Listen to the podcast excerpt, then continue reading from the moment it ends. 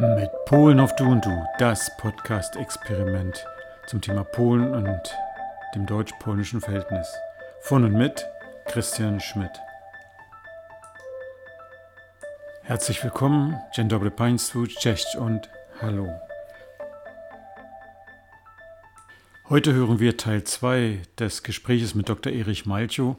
Wir befassen uns mit persönlichen Verhältnissen von, von Erich Malchow, wandern in die Geschichte, in die Vergangenheit und jetzt in die Gegenwart und beleuchten die verschiedensten Perspektiven. Viel Spaß beim Zuhören. Bevor wir wieder zu den Gemeinsamkeiten kommen, ja. äh, ist mir gerade, als du erzählt hast, dass, dass deine Familienhistorie eben auch eben aus dem aus den jetzigen polnischen Gebieten kommt, also ehemals Deutschen, und wir ja in dem letzten Podcast Brigitte Helbig hatten, die, die aus dem Galizien-Raum, mhm. Galizien-Raum, ja. sagt man das so, aus, aus, aus Galizien kommt, also mhm. Galizien-deutsche Herkunft zumindest einerseits hat, als auch danach in dem Podcast wir noch Elena Dombrowska hatten, die eigentlich ein historisch, die Mutter ist Deutsche, ist nach dem Krieg nach Polen gegangen, ist da und da ist sie dann aufgewachsen. Mhm. Also das sind ja alles, ist ja Teil der Identität und da wollte ich gerade drauf zurück. Spielte das in eurer Familie irgendeine Rolle? Es geht ja auch, man kann ja auch sagen, dass, oder es ist ja eigentlich klar, dass, oder, oder bekannt, dass nach dem Krieg ja viele, die die Vergangenheit verdrängt haben, das wurde so ein bisschen ja, abgekapselt, richtig, sodass man ja, sich damit nicht auseinander. Ist, das, ist bei euch das irgendwie Thema gewesen? Mhm. Oder seid ihr. Das ist eine interessante Frage. Also die, der, der, diese ganze Kriegszeit an sich war eher tabu in der Familie. Das heißt, ähm, auch meine Oma hat, äh, wenn dann, relativ schlecht über diese Zeit geredet, also mit sehr viel Leid und so weiter. Mhm war diese Zeit verbunden. Insofern waren da nicht viele glückliche Momente. Mhm. Und ich kann mich auch gut erinnern, als wir dann früher in den Urlaub gefahren sind, dann sind wir immer ganz schnell durch Polen gefahren, so mhm. bloß hier, hier durch und dann nach Tschechien und da ging die Sonne auf und da konnte man toll Skifahren, aber wir haben nie in Polen Urlaub gemacht, mhm. was auch wahrscheinlich daran lag, dass wir in Tschechien äh, gute Freunde hatten. Mhm. Und äh, diese, diese Liebe zu Polen, also sowohl dem Land als auch den Menschen, den hatte, das hatte ich dann erst durch das Studium in Frankfurt-Oder kennengelernt. Mhm. Ich, ich kam ursprünglich nach Frankfurt-Oder, damals zum Studium 2002, um, um mich auch so in Richtung Osteuropa zu orientieren. Aber für mich war Osteuropa ganz klar Russland. Also ich mhm. wollte den Sprung über Polen machen, ganz klar Polen ist ja auch nicht Osteuropa, Polen ist Mitteleuropa. Ja, genau. Mhm. Und äh, ich hatte damals aber schon ganz gut Russisch gelernt. Äh, mein, Russisch war ja meine erste Fremdsprache in der Schule als, als Ostkind ja, äh, in der Sprachschule. Auch. Ich kann es nicht mehr, aber genau. Der Michalchinostik. So was, ja, ja, mega Paruski. Und wir hatten halt diese Bücher und ab der zweiten Klasse hatte ich Russisch und dann ab der mhm. dritten Englisch und äh, da, da kamen wir irgendwie ran und äh, die, die Vorkenntnisse hatte ich. Äh, ich fand das immer spannend. Ich hatte auch vor dem Studium schon während der Schulzeit da ein bisschen mehr Zeit in St. Petersburg verbracht und, und fand das toll, wollte mich in diese Richtung orientieren. Naja, und dann habe ich mich verliebt und ähm, dann, ja, als ich meine Frau kennenlernte, shiftete der Fokus, wie man mhm. so schön neudeutsch sagt. Also das heißt, ich habe mich dann nicht mehr nach Russland, sondern eher nach Polen konzentriert und bereue das bis heute nicht. Also ist deine Frau sozusagen der Auslöser und sie hat dir Polen beigebracht oder hast du Polen für dich selbst entdeckt und sie war sozusagen quasi deine äh, Begleiterin. Also hast du eine eigene Neugierde entwickelt oder hat dich deine Frau sozusagen hineingezogen ins Thema? Ich glaube, äh, sie hat das ganz clever angestellt. Also sie, sie hat mich immer gefördert und auch gefordert und äh, hat mir äh, niemals so wirklich was gezeigt, so aktiv, so von wegen, du musst das kennen und du musst das können, sondern hat die Lust in mir geweckt und äh, das, das hat ganz gut geklappt. Jetzt mittlerweile äh, ist das so weit gekommen, dass wir zusammen in Sopot leben. Mhm. Ähm, also in Nordpolen, wie du ja schon erwähnt mhm. hast. Und da sehr glücklich sind. Also die, das, das kam so mit der Zeit, aber das meiste äh, habe ich mir selbst angelernt. Ich wurde wurde nie gezwungen, Polnisch zu sprechen oder ähnliches, sondern hatte immer so eine Lust gespürt, äh, diese, diese Sprache auch zu verstehen und äh, spüre die Lust mhm. weiterhin, weil das natürlich eine wahnsinnig komplizierte und aber auch reiche Sprache ist. Mhm. Ja gut, die reiche Sprache, die würde ich nur insofern wahrnehmen, weil ich, weil ich eben noch nicht alles kenne. Insofern, also ähm, bin ja da recht übersichtlich mit meinen Sprachkompetenzen, behaupte ich zumindest. Ähm, ich möchte nochmal jetzt sozusagen den Faden wieder aufnehmen äh, zu dem, was die uns Gemeinsamkeit. das Gemeinsamkeit. Ja. Ne? Wir hatten ja. jetzt die Sprache gesagt, die Genau, da, wo, es, Ähnlichkeiten gibt. Richtig, wir haben die. Sprache, wir haben die Geschichte, also dass wir schon vor tausend Jahren nicht nur Besuche hatten sozusagen auf beiden Seiten der Oder, sondern auch äh, sehr, sehr starke Heiraten zwischen adligen Personen, natürlich auch zwischen nicht adligen Personen. Ähm, wir hatten, wir hatten bis, bis ins Mittelalter und danach auch noch sehr viel Kontakt auf beiden Mhm. Seiten. Ähm, die, das, das, die größte Bewegung, so, die, die auch zum Deutschen Bund und dann auch zum Deutschen Nationalstaat geführt hat, das Hambacher Fest, äh, da 1832, da waren nicht nur Franzosen dabei, sondern eben auch sehr viele Polen. Also insofern Das war die Polen-Euphorie, ne? Äh, diesem- ja, so? ja, genau. So, so nennen das einige. Mhm. Ähm, und, und so äh, verbinden wir zumindest, also äh, damals war es ganz interessant, dass, dass äh, teilweise auch Polen uns den Weg in diesen deutschen Bund geebnet hat und äh, zu guter Letzt hat eben die Solidarność auch vor 30 Jahren äh, zu dem geführt, was, was damals deutsche Einheit genannt wurde und was uns äh, zu, zu diesem wiedervereinigten Deutsch, Deutschland geführt hat. Insofern äh, messe ich das hoch an und ganz klar, ähm, um, das waren jetzt sehr positive Kommentare, ähm, diese, diese Verbindungen spielen aber auch in dem negativen Bereich eine Rolle, dass, dass in der äh, dritten Teilung Polens äh, wirklich Polen 123 Jahre von der Landkarte verschwand, Mhm. dass, dass im Zweiten Weltkrieg die äh, Deutschen wirklich Polen überrannt haben, also von der einen Seite zumindest, die ähm, Sowjets von der anderen Mhm. und äh, da, da kein, kein Haus stehen gelassen haben sozusagen. Also Warschau war wirklich äh, bis zum Ende zerstört und in Danzig sah es ein bisschen besser aus, aber nicht viel besser. Also statt 95 Prozent waren nur 80 Prozent zerstört und äh, das, das gleiche Schi- Schicksal traf dann viele, viele andere äh, Städte. Insofern war da immer ein Kontakt. Ich aus meiner Perspektive eher ein positiver Kontakt, aber auch sehr viel Negatives ist passiert Mhm. und äh, so, so sind wir aneinander gefesselt. Also entweder als Stockholm-Syndrom sozusagen Ja, vielleicht. oder, oder, oder in diesem sehr positiven, sehr freundschaftlichen, äh, letztendlich auch einem wirtschaftlichen Verhältnis. Also Deutschland ist äh, zu Polen heute ein sehr starker, äh, der stärkste Handelspartner. Ja, ich glaube 80 Milliarden ist der, Richtig, der, ja. der Umsatz. Mhm.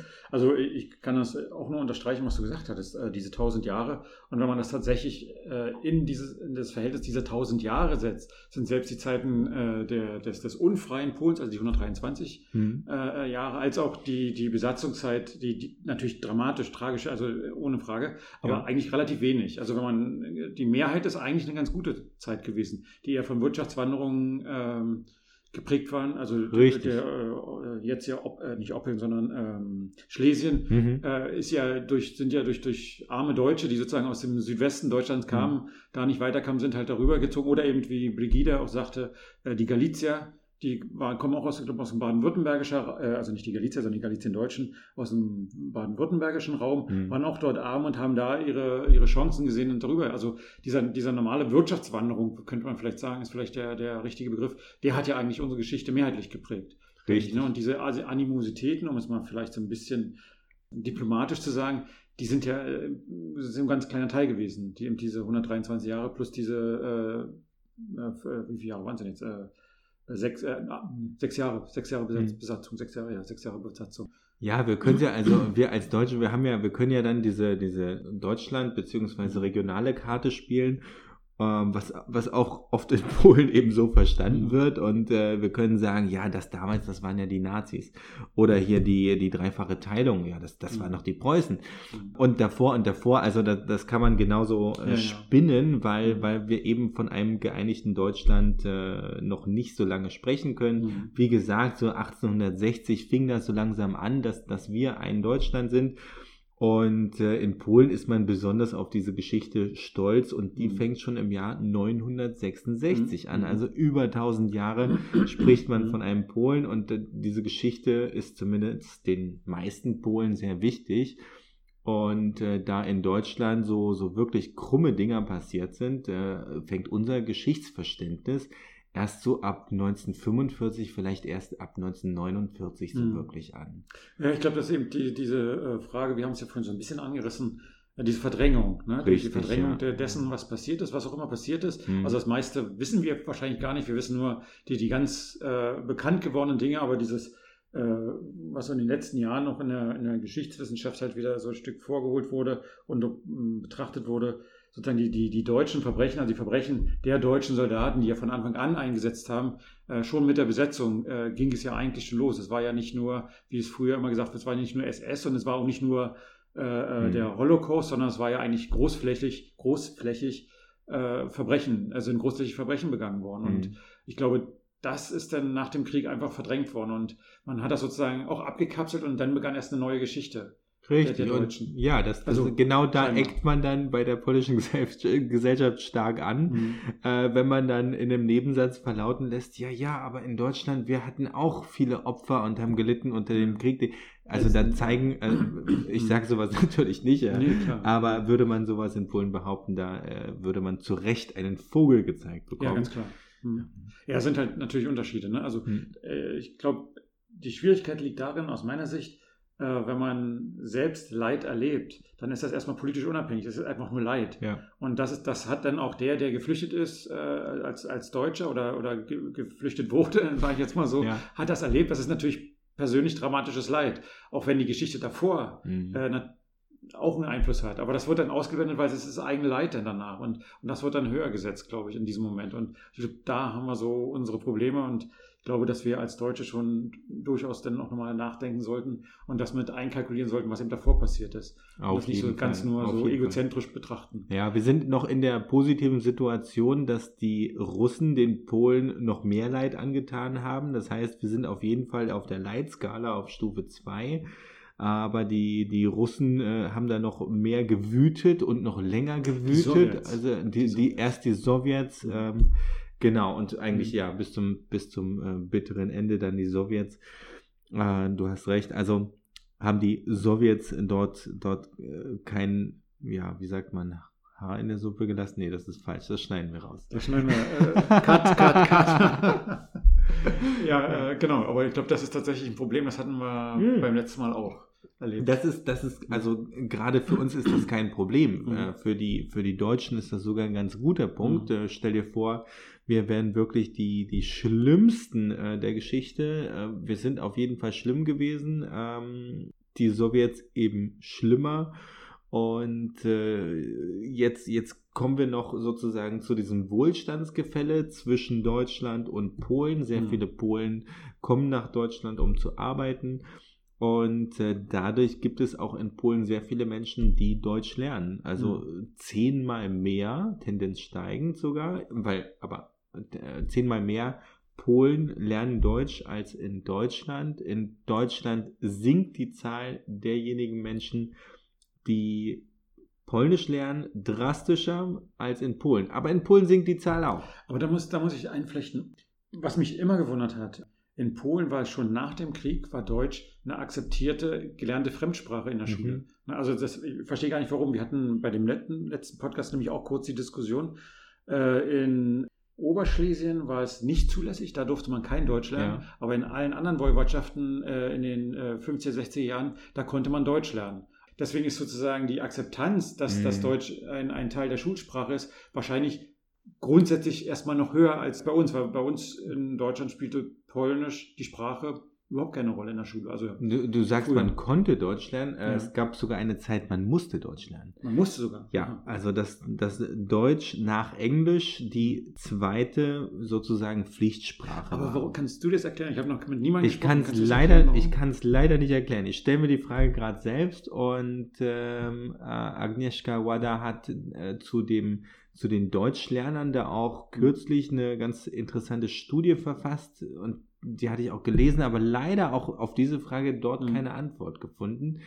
Ich gehe der Sache mal auf den Grund. Ja, also dann kommen gerne ja, mal wieder, weil das spannend, ist, ja. ist wirklich spannend, weil wenn man das von heutiger Zeit betrachtet, ist das eigentlich ein Widerspruch. Ne? Also eine Sprache soll ja aber etwas Verbindendes sein. Ja. Man lernt eine Sprache nicht für sich, damit man äh, eine Sprache spricht, sondern etwas Verbindendes sein. Und die, die äh, mit am meisten gelitten haben, mhm. die lernen jetzt eine verbindende Sprache zu dem, die eigentlich die Täter waren. Also lernten, also jetzt, ne, also traditionell. Das ist eigentlich. Mhm. Ähm, eigentlich ja gut, in der älteren Generation haben auch sehr viele Russisch gelernt und, und dann erst Englisch, aber das hat sich später geändert. Also aber Deutsch erste war Englisch und zweite ja. ja, Deutsch. Genau. Das fand ich sehr spannend, ja. ähm, dass, dass das so ist. Und es gibt ja noch so etwas ähnliches, äh, weil du gesagt hast, die Differenz zwischen den Sowjets und, und den Deutschen, und das hatten wir letztes Mal, und das hatte ich auch vorher schon mal gehört, dass die, die Sowjets mehr gefürchtet waren als die Deutschen. Also ich weiß nicht, äh, ja, du, du, kommst ja aus dem, so. du kommst ja. ja aus dem, mhm. also du lebst ja im, im, im Norden, im Nordosten sozusagen. Ja. Da kann es vielleicht noch anders sein, weiß ich nicht. Ähm, aber im, im Großteil, insbesondere auch in da, wo, wo Irena herkommt, ursprünglich, also aus ähm, Schlesien, da war man ganz klar, die Sowjets sind die Schlechten. Die Deutschen auch natürlich, mhm. keine Frage, aber die Sowjets waren immer noch ein bisschen schlechter. Nur im, mhm. im, ähm, in der Region von Warschau, sagte ein anderer Teilnehmer beim letzten Mal, da war es umgekehrt. Da waren die Deutschen die schlechtesten und dann Aha, kam die Sowjets. Interessant. Ja, das habe ich auch vorher so noch nie gehört. Ja, also äh, das, ich habe das größtenteils auch so verstanden, egal wo ich in Polen war, dass, dass die Deutschen äh, immer ein bisschen besser wegkommen als die Sowjets, beziehungsweise was man heute als Russen bezeichnet. Mhm.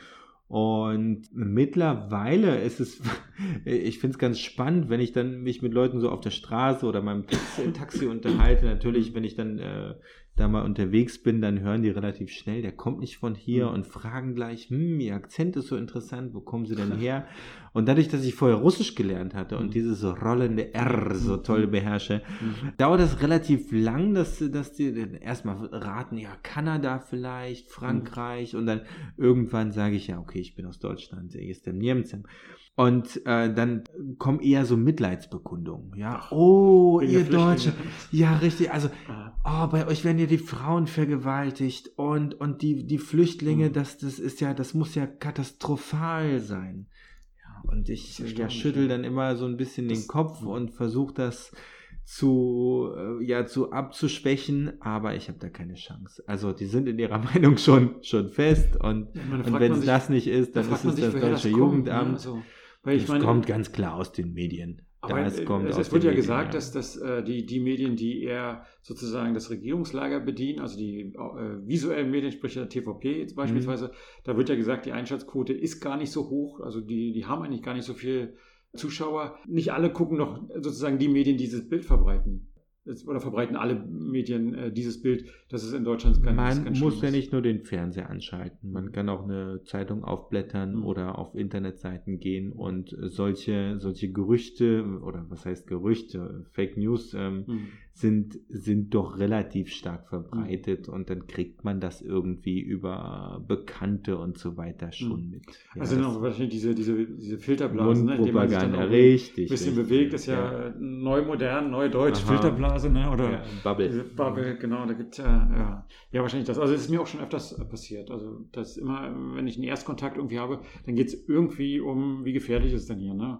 Mich hat mal eine Bekannte äh, äh besucht, ähm, auch aus Polen und er wurde auch mit auf dem Weg mitgegeben, pass bloß auf, das ist ja ganz gefährlich und natürlich ist sie heil wieder nach Polen gekommen, ne? also ist ja klar, also ja. na klar gibt es Straftaten, keine Frage, das will man ja auch nicht verleugnen, aber in, in der Dimension, wie das sozusagen nach Polen kolportiert wird, ist es ja eigentlich nicht, ne? also es ist muss man mal so klar sagen. Es, also ich habe ich hab, äh, sogar das komplette Gegenteil, was die Straftaten zumindest äh, angeht, habe ich erfahren. Also ich äh, bin seit, seit 30 Jahren ähm, äh, und länger war ich hier in Berlin, habe hier gewohnt und mir wurden in meinem ganzen Leben also mindestens fünf Fahrräder gestohlen. Mhm und in Polen fahre ich auch sehr viel Fahrrad. Ich bin einer der wenigen, die dort mhm. Fahrrad fährt, aber habe ein wirklich günstiges, also viel zu günstiges mhm. Schloss, äh, wo ich genau weiß, wenn ich mit dem Schloss dieses Fahrrad in Berlin anschließen würde, dann äh, brauche ich das nicht mal, ich brauche nicht mal eine Nacht zu warten. Das mhm. ist weg. Ja, ja. Und in Polen kann ich das sonst ja. wo stehen lassen. Niemand nimmt dieses Fahrrad. Ja, das sind dann die, auch die alten äh, Vorteile, die man hier hat, auch in Deutschland. Ne, Ganz klar. In Polen geklaut wird. Also mir ist es auch so, ich bin ja sehr oft in Polen und ich bin da nur einmal Opfer einer Straftat geworden. Mhm. Der Täter war ein Deutscher. ja, ja ist wirklich so. Aus, aus, gutem, aus gutem Grund sind diese Stereotype kaum gestohlen schon in Polen, ja. sind, sind lange schon äh, obsolet. Also das, genau. das, ist, also ich das glaube, stimmt nicht nur hm. nicht mehr, sondern das, das ist auch nicht mehr witzig. Es, also da, da muss ich ein bisschen relativieren. Also es gibt natürlich noch Straftaten. Es gibt auch noch Straftätergruppen, auch die auch aus Polen kommen. Mhm. Gott sei Dank arbeiten die Polizeien beider Länder ja sehr gut hm. zusammen und das hat eine Wirkung. Auch, ne, habe ich schon immer behauptet. Es, man muss einfach nur langfristig sehr gut miteinander zusammenarbeiten und das machen sie. Egal, äh, welche Regierung in Polen ist, es ist immer wirklich eine gute Zusammenarbeit auf Polizei. Ja. Äh, und, und äh, Strafverfolgungsorgan, das ist wirklich gut mhm. und das zeitigt Wirkung. Ne? Also dann gibt es sicherlich immer noch irgendwelche Leute, äh, die immer noch das machen, die immer noch herkommen, die werden auch irgendwann gepasst und egal, also das funktioniert mhm. ganz gut. Mich wundert immer nur, oder nicht mal vielleicht anders. Also äh, wir haben ja sozusagen, also Stereotyp, äh, das arme Polen und so weiter. Ne? Mhm. Ich glaube, dieses Stereotyp hilft Polen, dass die deutschen Straftäter nicht nach Polen gehen. Weil eigentlich kann man noch in Polen, also ich bin das erste Mal mit einem Porsche gefahren, das war in Polen und nicht ja. in Deutschland. Ne? Also eigentlich müssen ja. doch die, die deutschen äh, Kriminellen sagen, nach gehen wir nochmal nach Polen, da gibt es auch zu klauen. Und die haben die gleichen Stereotype, äh, wie, wie man sie üblicherweise hat. Also in, in Polen da ist nicht zu holen. Ja. Ne? Obwohl es eigentlich völliger Quatsch ist. Also wer, wer Polen kennt, der weiß, da gibt es ja. genauso alles wie. Ich habe das Gefühl, es ist eher andersrum. Also, dass eher die, die polnischen Straftäter dann eher nach Deutschland gehen, ja, ja. weil erstens ist da der, der Gewinn, sage ich mal, größer mhm. und die Strafe geringer. Weil in Polen benimmt man sich nicht so. Mhm. Ja, also die, und ich bin immer fasziniert davon, wenn ich, wenn ich in Berlin auf der Straße langlaufe und, und Polen sehe, dann sind es zum Teil eben Punks, die die äh, eher betteln und, mhm. und äh, nicht ihren eigenen, also zumindest anders ihren eigenen Lebensunterhalt ja, verdienen, ja. als das so der Otto Normalbürger tut. Mhm. Und äh, in, in Polen sieht man das nicht so. Also selbst in Warschau äh, gibt es längst nicht so viele polnische Punks wie auf den Berliner Straßen. Mhm. Und das, das finde ich schon, ja, bemerkenswert. also ich, hätte, ich eine These. Hast du, Aha. kannst du erklären? Bitte, bitte, sag deine These und äh, ich, ja, ich, äh, versuche das dann zu diskutieren. Ja, diskutieren wir mal. Äh, ich glaube, hm, ich, ich bin ja DDR, du bist ja auch eigentlich Ich bin auch Ossi. Ne, so ja, großen und Ganzen. Also, nein, ich glaube, die, die Systeme, die, das ostdeutsche System, das polnische System, das mhm. war so von der äh, Struktur gleich. Mhm. Also eine Gesellschaft, man, man sollte da nicht großartig mit dem Kopf hervorgucken, ne? man, muss, man musste uniform bleiben. Also nicht mhm. uniform im, im Kleidungssinne, sondern einfach nicht auffallen. Ja. Und, und die Gesellschaft hat darauf geachtet, dass, äh, dass, dass die alle gleich blieben. Ne? Also, dass grau in grau. Grau in grau blieb. Und, und, und dann guckte natürlich jeder in der Familie, äh, oh, ich kann ja nur so und so rausgehen, weil was können die Nachbarn denken? Das hat sich dann so e-, etabliert. Und das ist im Polnischen auch sehr stark, zumindest was ich mal so wahrgenommen habe. Mhm. Dass, dass man schon guckt, was sagen denn die Nachbarn? Also ich kann jetzt nicht so mit, mit Schlumperklamotten rausgehen. Geht ja, ja nicht. Ich muss, ja. muss mich ja hübsch machen, ne? weil die Nachbarn könnten ja. Also das ist sozusagen der, der, die soziale Kontrolle noch viel stärker. Und ich glaube, das kommt sozusagen aus diesem quasi diktatorisch, diktatorisch organisierten Raum. Mhm. Und das ist, glaube ich, immer noch so, auch in, in, Polen, dass man da eben bestimmte Dinge macht man halt einfach nicht. Ne, in Berlin, Berlin ist so ein spezielles Pflaster, muss man natürlich auch sagen. Hier kann man, naja, hier kann man rumrennen, wie man möchte. Es interessiert keine ja, Sau. Kann man auch im Schlafanzug zum, zum Lidl gehen. Das ja, geht mit, in Polen genau, nicht. Genau. Und ich glaube, das ist diese Sozialkontrolle, die vielleicht in Berlin, wir leben ja, ich lebe nicht in Berlin, aber im Berlin nahen Raum, insofern kenne ja. ich das auch wir, wir haben eine andere Wahrnehmung. Also hier in Berlin ist das alles, ich glaube, in einem, in einem Dorf in, ja, ich will jetzt keinen Teil Deutschlands nahe treten, in einem Dorf ja, sozusagen. In der Peripherie. In der Peripherie, ja, da mag das sicherlich genauso sein, dass man sich sozusagen eher unterordnet oder einordnet in der Gesellschaft Auf und die Gesellschaft darauf achtet, äh, wie die Leute da unterwegs sind. Und ich glaube auch, dass das eben doch eigentlich die Stärke von Berlin ist. Mhm ähm, denn in Berlin sind die, die, die, die größte, nee, ist die größte Migrantengruppe neben den, den, den Türken aus der Historie heraus, sind es die Polen. Mittlerweile. Es hat sich ja ein bisschen gewandelt. Mhm. Äh, vor kurzem waren es noch die Russen und ja, jetzt sind die ähm, Moment, ja, die Polen sind wieder auf den zweiten Platz, aber die, die aber tauschen sich ab und ja, zu mal aus. Genau, und ich glaube, dass, äh, und ich habe das auch in den verschiedenen Gesprächen noch so gehört, dass es eben viele, und ich, ich, ich lerne hier also meistens nur Frauen kennen, weil ich glaube, Frauen sind gesellschaftlich aktiv, gesellschaftlich aktiver als, als, als Männer, deswegen lernt man sie halt eher kennen. Ähm, und da habe ich dann halt schon öfters gehört, ja, ich, meine Eltern hatten eben die Erwartung und die Erwartung und ich konnte das nicht erfüllen. Ich wollte das eigentlich auch nicht erfüllen, ja. will halt mein eigenes Leben und dass sie sozusagen deshalb nach Berlin kommen oder in den grenznahen Raum mhm. kommen, um hier freier leben zu können, um dem gesellschaftlichen Druck äh, oder den gesellschaftlichen Erwartungen äh, äh, zu entgehen, die sie dort haben.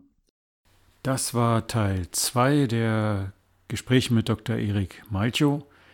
Im Teil 3 schauen wir uns nochmal die kulturellen Gemeinsamkeiten oder Unterschiede an, wann man wen mit Du anspricht, mit dem Titel, warum keine Namen genannt werden oder Nachnamen genannt werden, aber auch wie man flirtet, beziehungsweise welche Funktion Flirten da hat, was sich ein Stück weit unterscheidet zu deutschen Verhältnissen, dass man da nicht zu viele Erwartungen reinlegen kann. Also bleiben Sie neugierig auf den Teil 3 unserer Gespräche. Ich wünsche Ihnen einen schönen Abend, guten Tag, je nachdem, wann Sie uns hören. Auf Wiederhören und i do słyszenia.